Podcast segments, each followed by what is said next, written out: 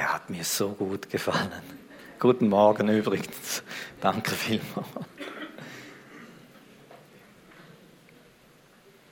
Heute Morgen in der Losung ist das gestanden mit den Sperlingen, dass Gott sie sieht, die Vögel, die Kleinen. Und als ich dieses Bild sah, äh, dieser kleine rote Vogel und alles verschneit, eiskalt, so, wir können uns das jetzt sehr gut vorstellen, hat mich das so bewegt. Ja, wenn ihr es nicht findet, dann findet ihr es nicht. Ihr habt es ja gesehen, oder? Dieser kleine rote Vogel. Also solltest du dich so fühlen. Gott sieht dich. Und wir sollten nicht zu viele Fragen stellen. Einfach diese eine Sache wissen, er sieht uns. Er ist da und er sieht uns und er ist, er arbeitet daran, zu uns durchzustoßen in diesem Zustand. Und da gibt es Dinge zwischen Himmel und Erde, die verstehen wir nicht. Warum ist das so und warum so lange und wie und was auch immer deine Fragen sind. Aber Gott ist, Gott ist in Arbeit und er will zu dir durchstoßen und er umgibt dich. Ja, gut. Und Jesus, ganz besonders die Menschen segne ich jetzt, die sich da mit diesem Vogel identifizieren können, der so einsam und verlassen in dieser Kälte steht ich bitte dich ganz besonders um deinen Schutz über Geist, Seele und Leib, bis das Licht kommt, bis das Licht ankommt, bis der Frühling wiederkommt, bis es zu tauen beginnt. Ich bitte dich um deinen Schutz. Umgib du diese Menschen. Und wir alle kennen solche Situationen, irgend in der einen oder anderen Form auch. Ich bitte dich, Halte schützend deine Hand über uns. Ich danke dir. Oh ja, danke. Ich habe meiner Frau gesagt, sie soll mich erinnern, falls ich die Gebets, das Gebetsschildchen immer noch trage. Und sie, sie hat es getan. Gut.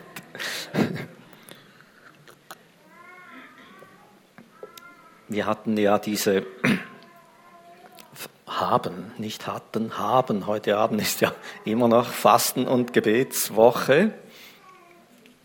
Und ich weiß nicht, wie viele von uns mitgemacht haben, keine Ahnung, in welcher Form wir mitgemacht haben. Diejenigen, die da mitgemacht haben, haben sich wahrscheinlich vorgenommen, ich möchte in konzentrierterer Form äh, mich um Gott kümmern, zu ihm vorstoßen. Und dazu möchte ich irgendeinen gewissen Teil der Ablenkungen des Alltags zur Seite schieben. Und vielleicht, ich weiß nicht, ich denke, da haben einige Erfahrungen gemacht mit dieser Zeit. Äh, was kann möglich sein, was könnte möglich sein, wenn aus diesem ein Lebensstil wird? Ich meine jetzt nicht, dass du halb verhungerst als Lebensstil so irgendwie, äh, sondern Elemente, die hilfreich waren in dieser Woche, wie könnten wir die im Alltag einbauen?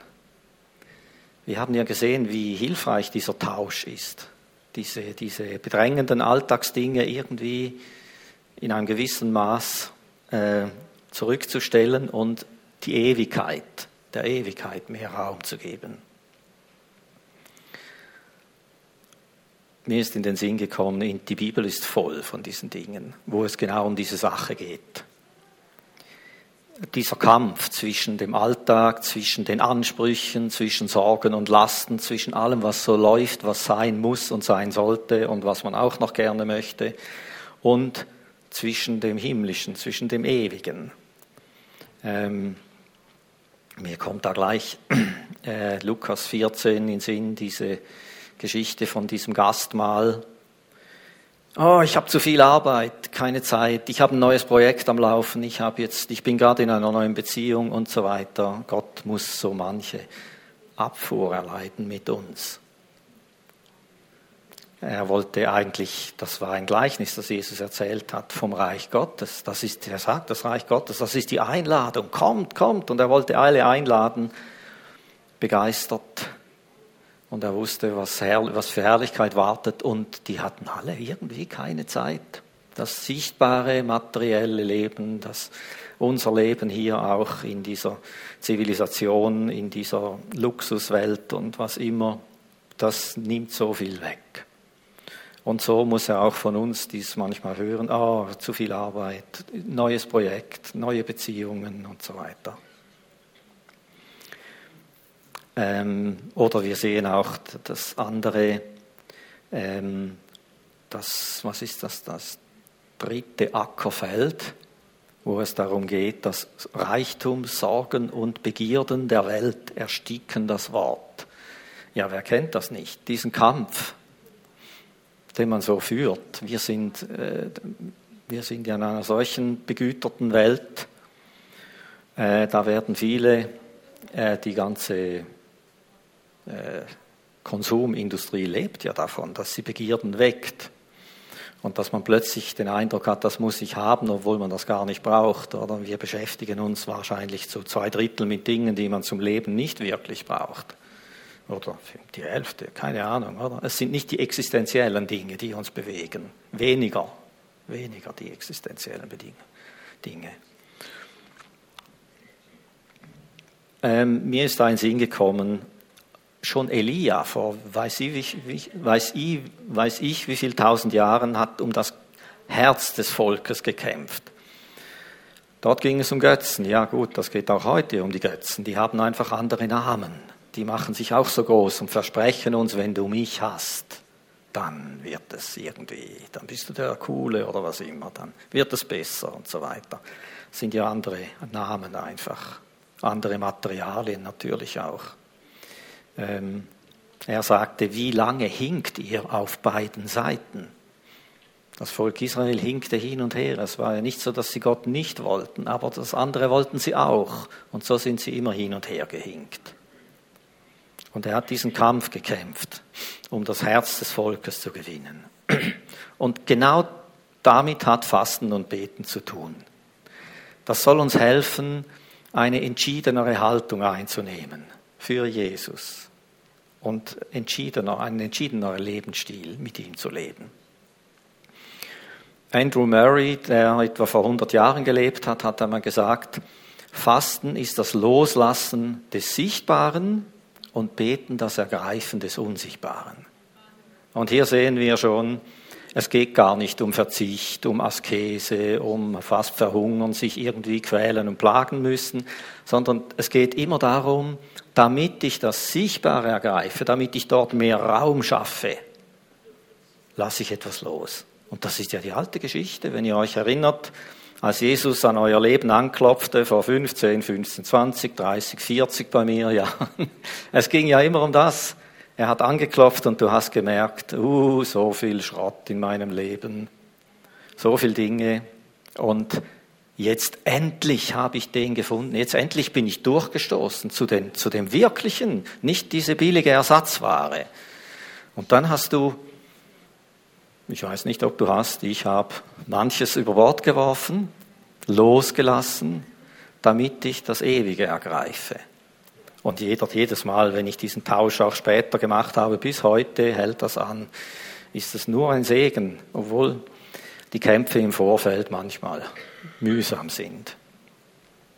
Also Fasten im ganz grundsätzlichen Sinn mal. Natürlich gibt es das, wir rufen ein Fasten aus aus der Bibel, da geht es dann wirklich um diese definitiven Dinge, Essen und so weiter. Aber ich möchte jetzt über Fasten und Beten, Fasten reden im ganz grundsätzlichen Sinn. Einfach das Loslassen des Sichtbaren und Ergreifen des Unsichtbaren. Ja. Also, als wir zum Glauben kamen, war das schon so. Da, da, da, hast du gewisse Dinge über Bord geworfen. Ist ja lustig, wie plötzlich die Perspektive sich ändert, wenn Jesus ins Leben tritt. Was du vorher so cool fandest, hast du nachher gedacht, so ein Leerlauf. Also ich weiß nicht, ob euch das auch so gegangen ist. Und manche Dinge, die, denen du vorher keine Beachtung geschenkt hast, die sind plötzlich ganz kostbar. Du siehst sie mit völlig anderen Augen. Äh, wenn wir denken an die Taufe, das ist dasselbe. Das Loslassen, das Sterben des Alten Ich tauche unter, ich lasse das alte Leben zurück. Eine Form des Loslassens, des Aufgebens und das Auftauchen ins Neue. Und später die Heiligung, da geht es weiter. Abziehen, ablegen, anziehen. Wieder dasselbe, dieses Loslassen und dieses Ergreifen.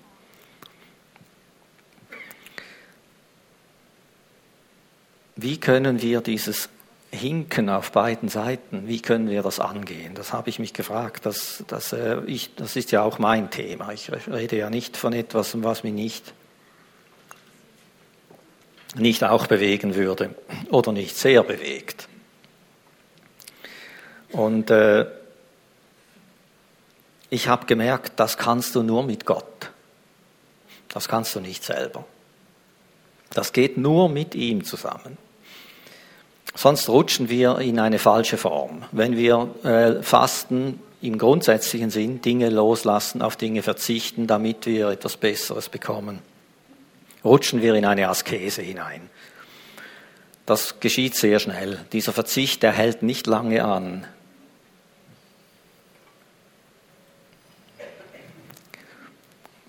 Mir kommt da dieser Kreislauf in den Sinn,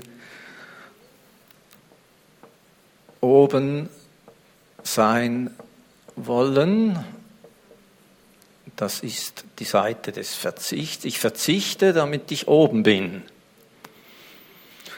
Dann geht es mir gut. Oder? Ich, ich, ich, ich will äh, ihm glauben, ich will, dass es mir gut geht und so weiter. Dieses Obensein.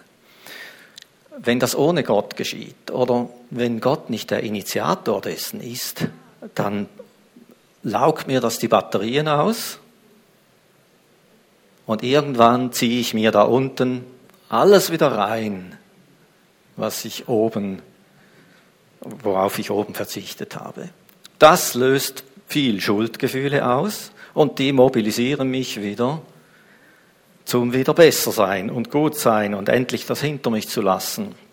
Und dann strenge ich mich wieder an und ich gebe mir Mühe und alles und und so weiter, oder?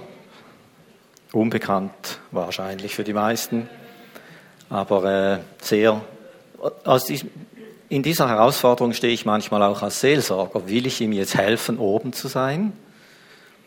Oder wollen wir ganz andere Dinge anschauen miteinander, damit dieser Kreislauf unterbrochen wird?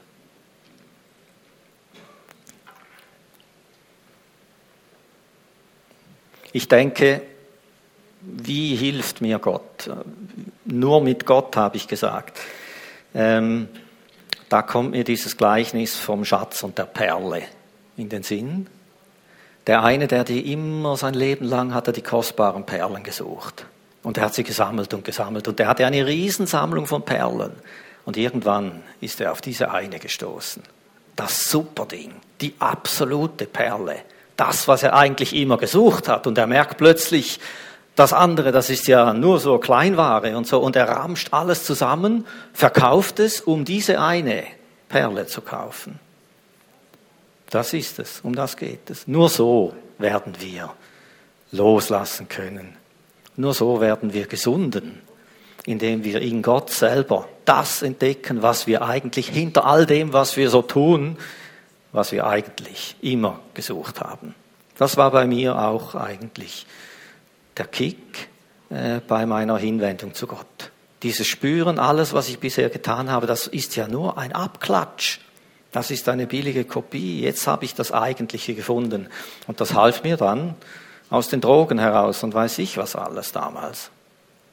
Und da braucht es einiges. Das muss ja dann attraktiver sein, wie das, was ich mir sonst so reingezogen habe, oder? Und das war es. Er ist attraktiver wesentlich attraktiver als alles, was wir uns so reinziehen. Oder diese Geschichte mit dem Schatz im Acker. Der entdeckt ihn und verkauft alles, damit er diesen einen Schatz hat. Aber wie wird mir Gott das? Wie wird er meine Perle? Wie wird er mein Schatz? Wie stoße ich zu einem Gott vor, der so attraktiv ist für mich, dass ich alles sein lassen kann. Man sagt ja, nimm einem Hund nie einen Knochen aus dem Maul. Biete ihm ein besseres Stück Fleisch an Oder? Also irgendwie so muss das funktionieren. Ist ein bisschen ein makaber Vergleich. Ich merke jetzt gerade, im Prinzip stimmt er, aber also den Rest vergesst, oder?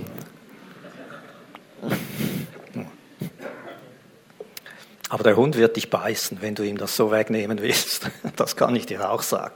Das gibt Lempe, oder? Also, dass Gott uns das wird, dafür müssen wir ihn kennenlernen. Das ist die einfache Wahrheit von heute. Und um ihn kennenzulernen, müssen wir mit ihm ins Gespräch kommen. Wir müssen Kontakt aufnehmen mit ihm. Und so werden wir ihn kennenlernen. Darum sind wir jetzt auf der Seite des Betens. Vorher hatten wir das Fasten angeschaut und jetzt schauen wir das Beten an. Also dort liegt der große Schlüssel und vielleicht denkt du, was jetzt noch mehr beten? Ich habe jetzt eine Woche gebetet, kann mir gar nicht vorstellen, wie nächste Woche auch so sein soll. Das war ja, das war ja cool, oder? Aber mir reicht das jetzt für eine Woche so oder jetzt noch mehr beten und äh, ich kann dich beruhigen, jein. Nicht so, wie du das denkst. Nicht so, wie du das denkst. Es geht nicht um noch mehr Stoßgebete, noch mehr Fürbitten, noch mehr lange Gebetszeiten, weil Gebet eigentlich etwas Grundsätzlicheres ist. Und jetzt komme ich so zu dem, wo es mir darum geht heute Morgen. Wir wollen eine Definition anschauen. Mal schauen, ob ich das hinkriege. Nein, falsch. Nein, auch falsch. Das ist richtig. Außer Lia hat da irgendwie etwas gefunkt, dann funktioniert es nicht mehr. Also, diese Definition schauen wir uns an. Und, darum geht es mir. Auch wieder, dass wir Gebet grundsätzlicher verstehen. Beten ist nicht die Ableistung einer Pflicht, um Gott zu gefallen. Und auch nicht ein punktuelles Ereignis, das man möglichst oft wiederholen und ausdehnen sollte. Ist übrigens alles auf dem Skript. Sondern Beten ist ein Beziehungsgeschehen. Das ist der Titel von unserer Predigt heute. Beten als Beziehungsgeschehen. Das sich nicht auf bestimmte Zeiten beschränken lässt, weil es eben ein Beziehungsgeschehen ist, sondern das ganze Leben durchdringt. Von daher ist es absurd, das Leben in Zeiten des Betens und des Tuns zu unterscheiden. Denn die Freundschaft mit Gott ist nicht eine Frage der Zeit und des Ortes, sondern des Vertrauens und der Liebe. Und wir merken, hier ist eine andere Ebene angesprochen. Irgendetwas, als ich das las, hat zu knistern begonnen in meinem Hirn. Ich habe gemerkt, hm, da, da, ist ganz etwas anderes gemeint, als dieses, oh, ich, ich, oh, ich habe zu wenig gebetet, oh, ich sollte noch beten, oh, für das müsste man auch noch beten und so, oh, es wird mir fast zu viel, wenn ich daran denke und, äh, und so weiter. Nicht versteht mich nicht falsch, äh, Stoßgebete und Fürbitten und was immer, das, das sind wirkungsvolle Werkzeuge. Wichtig, tun, macht, tut das so oft ihr könnt. Aber man kann das nicht immer tun. Sonst müsstest du, wie gesagt, irgendwie in ein Kloster gehen oder so, wo denn einfach die 24 Stunden eingeteilt sind und alles. Wir leben ja in einem Alltag, in einem Leben. Das sind Kinder, das ist Arbeit, da ist weiß ich was alles. Aber hier sehen wir eine andere Dimension. Hier geht es um Beziehung und nicht um punktuelle Gebete. Eine Beziehung, die ist da. Du bist verheiratet, ob du arbeitest oder nicht. Wenn du einen guten Freund hast oder eine gute Freundin, dann ist diese Freundschaft vorhanden, egal was du tust. Es ist eine, eine Neigung des Herzens und du erinnerst dich und du trittst wieder in Kontakt. Du freust dich daran, dass du so gut eingebettet bist in, in einem Beziehungsnetz oder was immer dann, oder? Und hier haben wir Gott, der ja sowieso immer da ist. Hier ist er, immer da. Eine Neigung des Herzens, sagt Madame Gouillon, und du bist dort. Ähm, ein Zitat, das ist ein Zitat von Ulrich Dobhan, aus einem Artikel über Teresa von Avila. Und er schreibt hier über sie. Diese Frau ist eine ganz besondere Frau, die hat uns diesen letzten Sommer besucht, allerdings eher durch die Bücher, denn sie hat vor 500 Jahren gelebt und sie hat uns sehr inspiriert und ich habe gedacht, wie war so etwas möglich in dieser Zeit, wo sie gelebt hat? Und was diese Frau durchgemacht hat und entdeckt hat, um das geht es heute, äh, sie steht für mich so ein bisschen beispielhaft. Und spannend ist natürlich, wie sich die Zeiten nicht ändern. Wenn ich euch einiges vorlese, werdet ihr denken, wie kann das 500 Jahre her sein? Außer die Sprache, das merkt ihr, die ist speziell, oder?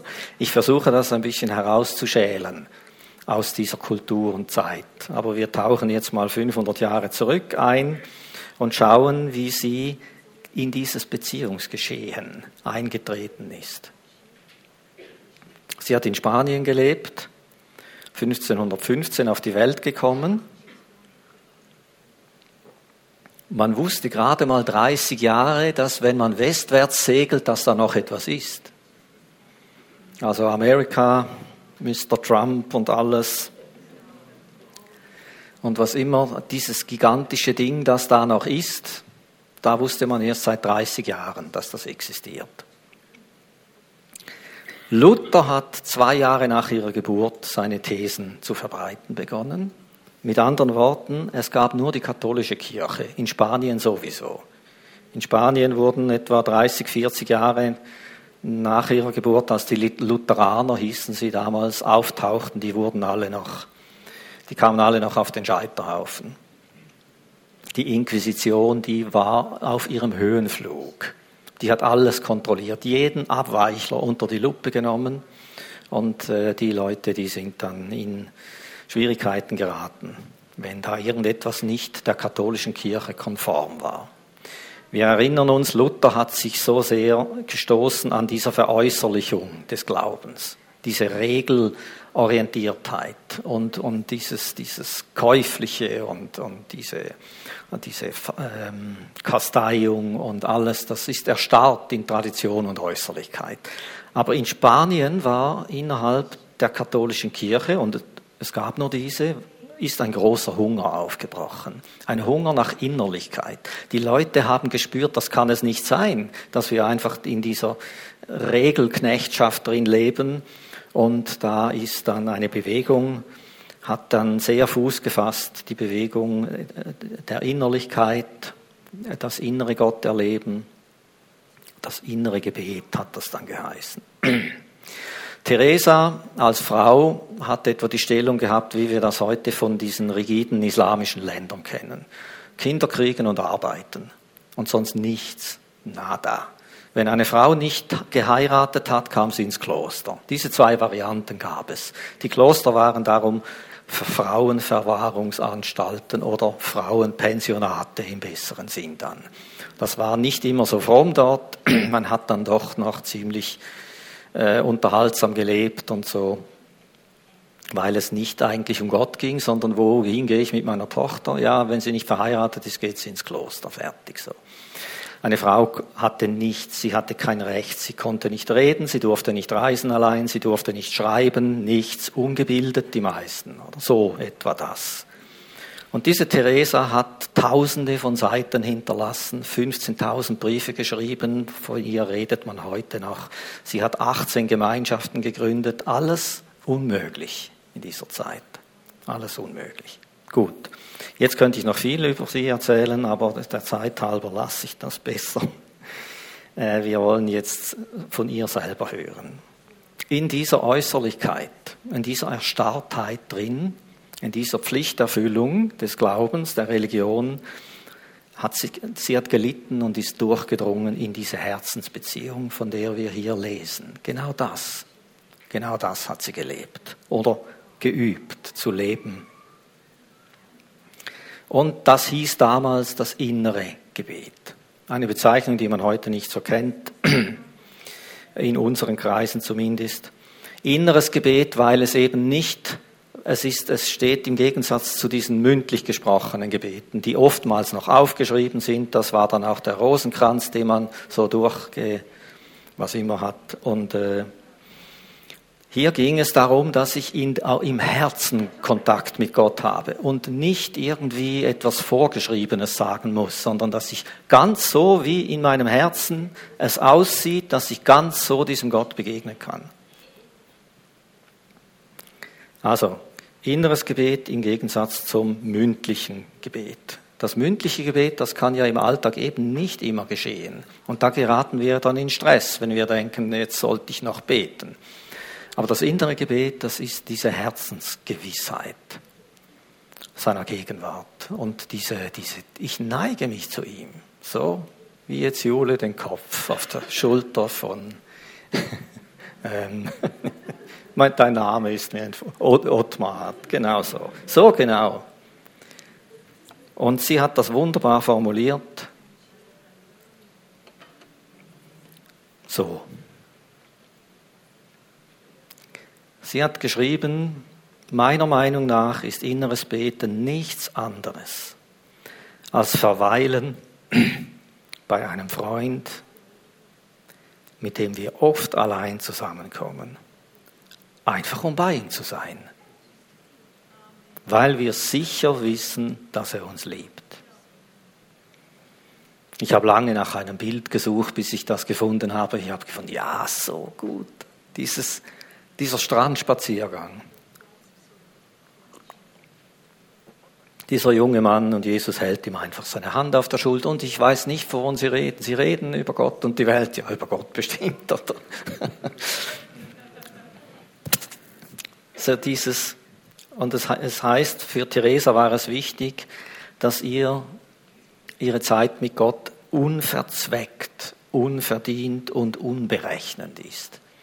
Also da geht es nicht um die Dinge, die im Argen liegen und die ich jetzt Gott noch vorbringen sollte und müsste und sonst wird es nicht gut und so weiter, sondern hier geht es um diese Herzensbeziehung. Unverzweckt, unverdient, unberechnend.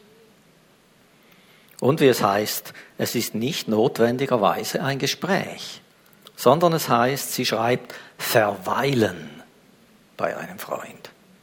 Zusammen sein. Das nennt sie das innere Gebet. Und das kann immer geschehen. Aber jetzt tauchen wir ein. Ich lese euch einiges vor, was auch auf dem Skript ist, in diese Kämpfe, die sie da erlebt hat, als sie sich zu diesem Gott zu nähern versuchte und in diese Gemeinschaft hineinkommen wollte.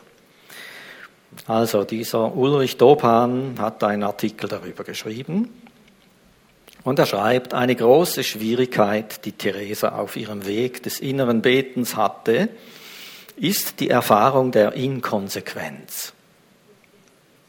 Sie war zur Überzeugung gekommen, dass ihr konkretes alltägliches Leben dem, was ihr beim Beten aufging, nämlich die Liebe Gottes zu ihr, nicht entspricht. Sie fühlt sich von Gott angenommen, doch es fehlt ihr die Kraft, ihm zu entsprechen und treu zu sein. Ja, kennen wir, denke ich.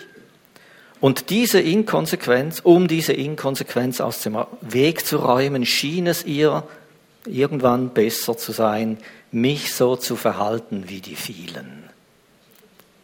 Weil ich mich sogar schämte, mich in einer so besonderen Freundschaft, wie es das Verweilen im Gebet ist, Gott erneut zuzuwenden.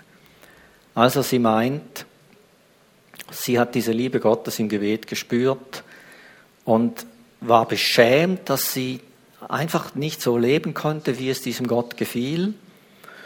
Und irgendwann hat sie sich zurückgezogen aus dieser Innigkeit mit Gott, weil sie es nicht schaffte. Ich begann mich so zu verhalten wie die vielen, also so alles, was so um sie herum war weil sie sich schämte. Dieses zeitweise Aufgeben des inneren Betens entspricht bei ihr letzten Endes einem Mangel an Vertrauen auf Gott und der Meinung, sie könne oder müsse es selbst fertigbringen, wie sie auch zugibt. Nie jedoch gab ich meinen Entschluss auf, wieder mit dem inneren Beten zu beginnen, wollte aber noch warten, hört gut zu, der ist gut. Wollte aber noch warten, bis ich ganz rein von Sünden bin. Dahinter steht allerdings auch eine bis heute nicht verstummte religiöse Unterweisung. Du musst dich nur anstrengen, dann schaffst du es. Und wenn du, dies, wenn du es nicht schaffst, dann strengst du dich zu wenig an.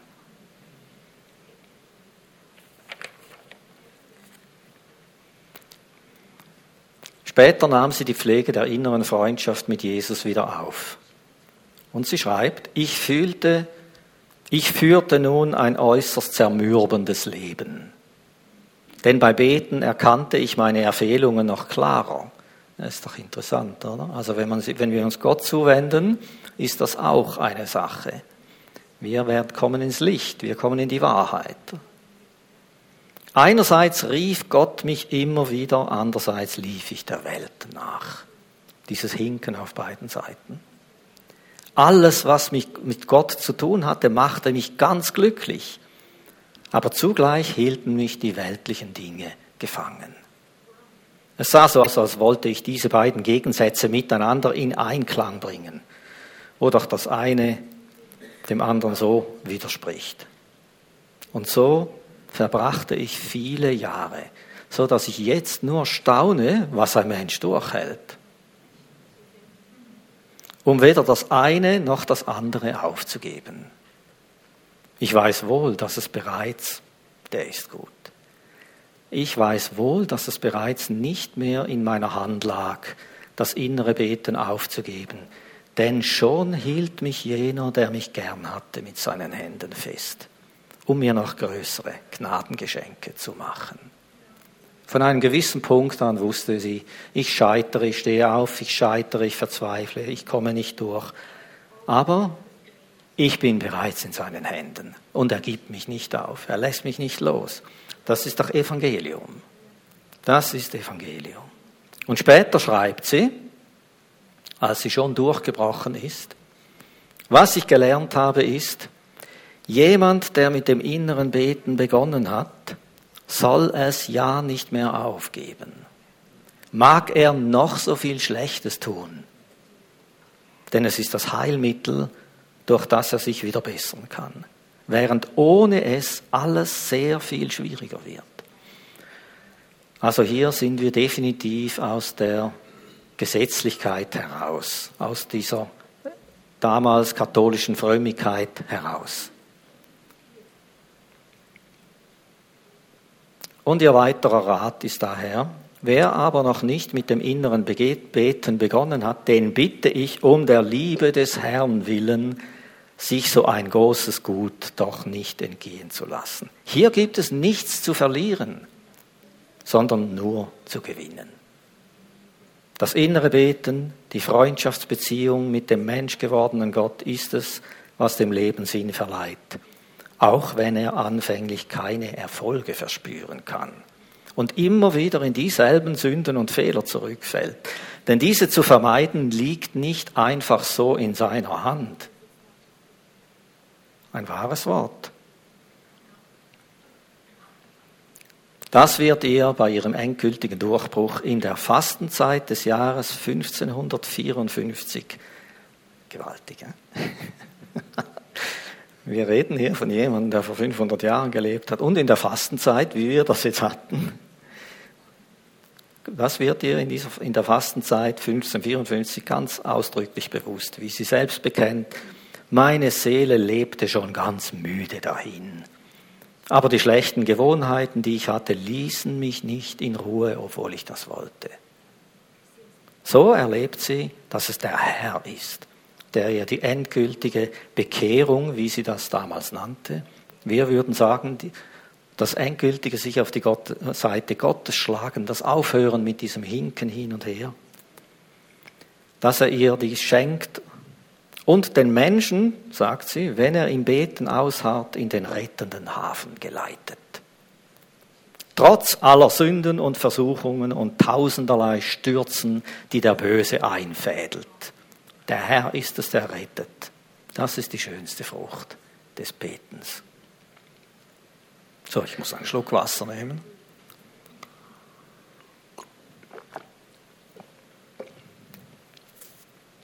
haltet noch ein bisschen durch. Ich lese noch einen letzten Abschnitt. Mal eine Frage. Hat sich irgendjemand gefunden darin? Ohne allzu persönlich zu werden, bitte keine Details, nur ein Handzeichen. Okay.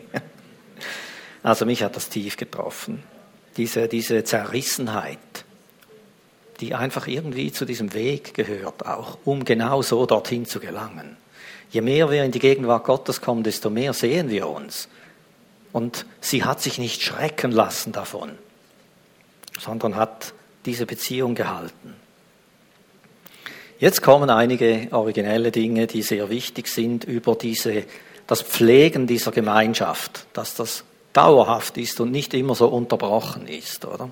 Schreibt sie sehr gut und nüchtern über das innere Beten. Ich habe nämlich so manche getroffen, die meinen, das ganze Geschäft bestünde im Denken. Geschäft meint sie die Übung des inneren Betens. Das ist diese alte Sprache.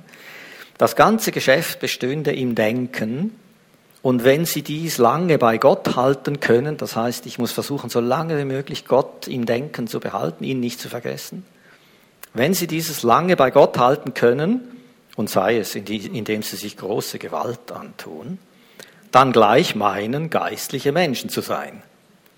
Und wenn sie abgelenkt werden, weil sie nicht mehr können, und sei es für gute Dinge, gleich ganz unströstlich sind und sich für verloren halten. Meinen tut sie das, die, die, diese Vorstellung, ich muss, ich darf, muss Gott immer in den Gedanken behalten, ich darf ihn nicht vergessen, ich muss immer an ihn denken. Und sie sagte, die, die, es gibt Leute, die, wenn sie das eine Zeit lang geschafft haben, dann sind sie cool, oder? Jetzt bin ich richtig unterwegs. Und wenn sie es nicht geschafft haben, sei es für gute Dinge auch, die sie abgelenkt haben, abgelenkt haben, ganz untröstlich sind und sich für verloren halten. Und jetzt kommt ihr Rat. Der Fortschritt für die Seele besteht nicht im vielen Denken, sondern in vielem Lieben. Das ist der große Unterschied. Und hier wird deutlich, schreibt Ulrich Dobham, dass sich Theresas inneres Beten von vielen Meditationseinleitungen unterscheidet. Es kommt ihr nicht auf die Weitergabe bestimmter Gebetsmethoden, Übungen, Körperhaltungen, geistreiche Erwägungen an, sondern auf die Ermutigung zur gelebten Liebesbeziehung zu Gott beziehungsweise zu Christus. Alles, was dazu beiträgt, diese Beziehung zu vertiefen, dient dem geistlichen Fortschritt. Sie sagt weiter, ich möchte nur, dass ihr euch bewusst seid, dass es nicht darauf ankommt, viel zu denken, sondern viel zu lieben. Wenn man auf diesem Weg große Fortschritte machen will. Was euch also mehr anregt zu lieben, das tut. Deshalb sagt sie auch weiter, es wäre schlimm, wenn man nur in den Schlupfwinkeln inneres Beten halten könnte. Also sie spricht sich deutlich aus gegen einen Rückzug aus der Welt. Also Welt im Sinne von äh, nicht Weltlichkeit, sondern dem Alltag, was so für Anforderungen da sind. Und sie war sehr praktisch, diese Frau, äußerst praktisch und hat dem Menschen gedient äh, und, und äh, hatte ziemlich Mühe mit, äh, mit Überfrömmigkeit. Gut. Wir fassen zusammen. Worum geht es mir im Kern? Es geht mir darum, dass wir miteinander lernen, aus diesem punktuellen Gott erleben und bemühen darum, in eine alltagstaugliche, alltagsdurchdringende Beziehung zu Jesus kommen. Ich habe diesen Satz hier mal gehört und aufgeschrieben. Ich bin mit Jesus nicht so aktiv. Nehme die christlichen Grundwahrheiten an und wenn ich Probleme habe, so rufe ich zu ihm. Ansonsten läuft's einfach. Soweit ich kann, schaue ich selber und darüber hinaus suche ich Gott. Ja, wer kennt das nicht? Aber wenn wir mal so im Geist durch das Neue Testament schweifen und uns erinnern, was da so alles drinsteht, was die Vision, der Grund des Kommens Jesu ist, dann merken wir, das sind ganz andere Dimensionen. Völlig andere Dimensionen. Das Erlösungs Erlösungswerk ist unerschöpflich tiefer. Und der Sinn der ganzen Sache ist diese untrennbare Verbindung, wie sie Jesus selber erwähnt und sagt, ich bin der Rebstock und ihr seid die Reben. Wir sind organisch verbunden miteinander. Hast du das gemerkt? Ich bin immer bei dir, aber wo bist du? Die Fasten- und Gebetszeit, Gebetswoche, die sollte einen Anreiz geben, dass wir so ein bisschen schnuppern können, wie das, wie das sein könnte, wenn wir gewisse Dinge zur Seite schieben, wenn wir uns an den ewigen Dingen mehr orientieren, herausfinden, wie so ein Lebensstil des Gebets aussehen könnte. Nicht im Sinn jetzt noch mehr anstrengen, noch mehr durchbeißen, sondern im Sinn von diese wohltuenden Herzensgespräche, diese Wohltun, dieses Verweilen lernen. Das ist etwas, das muss man lernen. Auch achtsam sein. Wenn wir diese Form des Betens lernen, werden unsere anderen Gebete enorm Power haben. Denn aus diesen heraus ziehen sie ihre Kraft. Teresa sagt weiter, alle Schwierigkeiten im Gebet können zurückverfolgt werden auf eine Ursache, zu beten, als wäre Gott abwesend. So trefflich, oder? Wenn ich die Nähe zu Gott nicht habe, dann ist es so schwierig zum Beten. Oder manchmal beten wir, wisst ihr, äh, wir sind seltsam gestrickt. Oder? Im Kopf können wir funktionieren und im Herz sind wir irgendwo.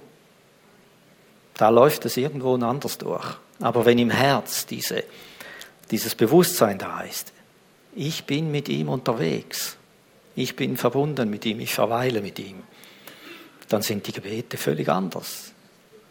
Sie sind direkt gespiesen aus dieser Zweisamkeit.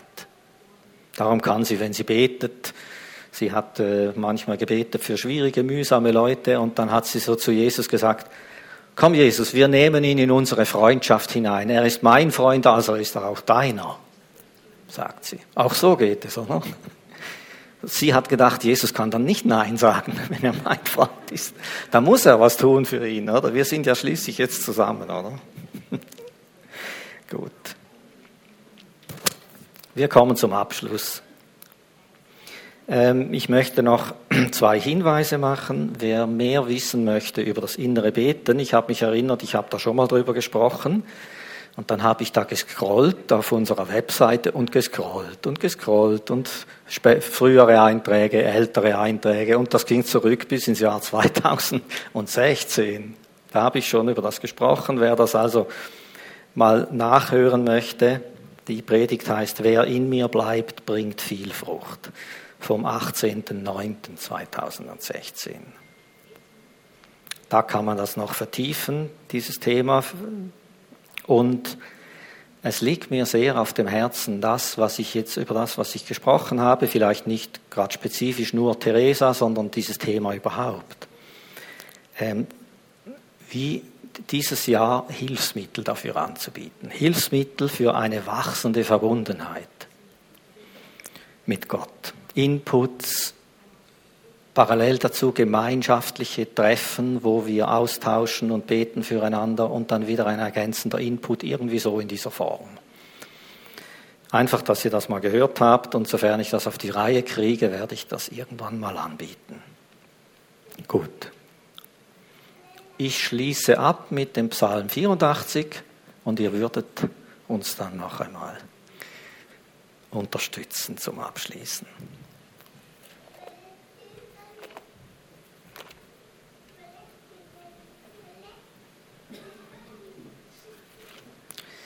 Der kam mir heute Morgen noch in den Sinn. Ich lese nur einen Auszug. Und es geht genau um dieses. Damit wir auch verstehen, ja, wozu denn diese Verbundenheit mit Gott? Gut, Theresa, für Theresa wäre das keine Frage, denn für sie ist es unverzweckt. Nicht, sie fragt nicht nach dem Wozu, allein das genügt ihr. Aber vielleicht darüber hinaus sehen wir, was, was bewirkt denn das? Hier heißt es, Psalm 34, 84, Vers 6, Glücklich ist der Mensch, dessen Stärke in dir ist. Meint, ich habe seine Stärke. Ich habe direkten Zugang in seine Ressourcen, wenn ich diese Nähe habe. Glücklich ist der Mensch, in dessen Herz gebahnte Wege sind. Das heißt, wenn Gott durch mein Herz durch will und irgendetwas tun will, schlägt er sich nicht mit Dickicht und Hecken herum. Er hat gebahnte Wege. Es, mein Herz ist offen für ihn. Und er kann durchfließen. Diese Menschen, die so sind, sie gehen durch das Tränental und machen es zu einem Quellort.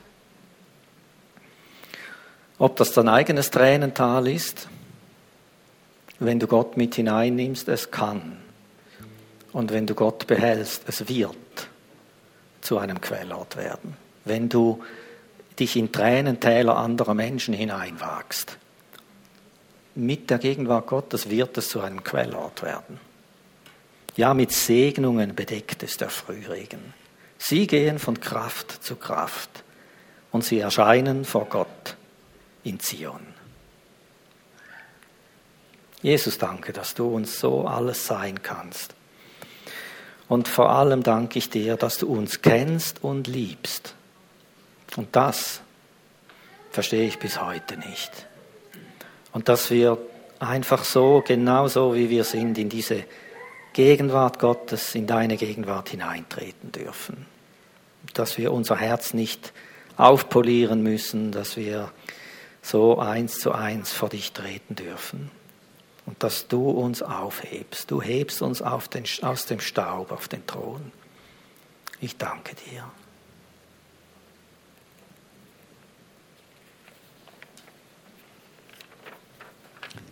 Können wir noch zum Schluss das Lied singen, komm und lobe den Herrn, meine Seele sing. Und dann wünsche ich euch eine gesegnete, eine gute, äh, powervolle Woche mit Gott. Wir haben gerade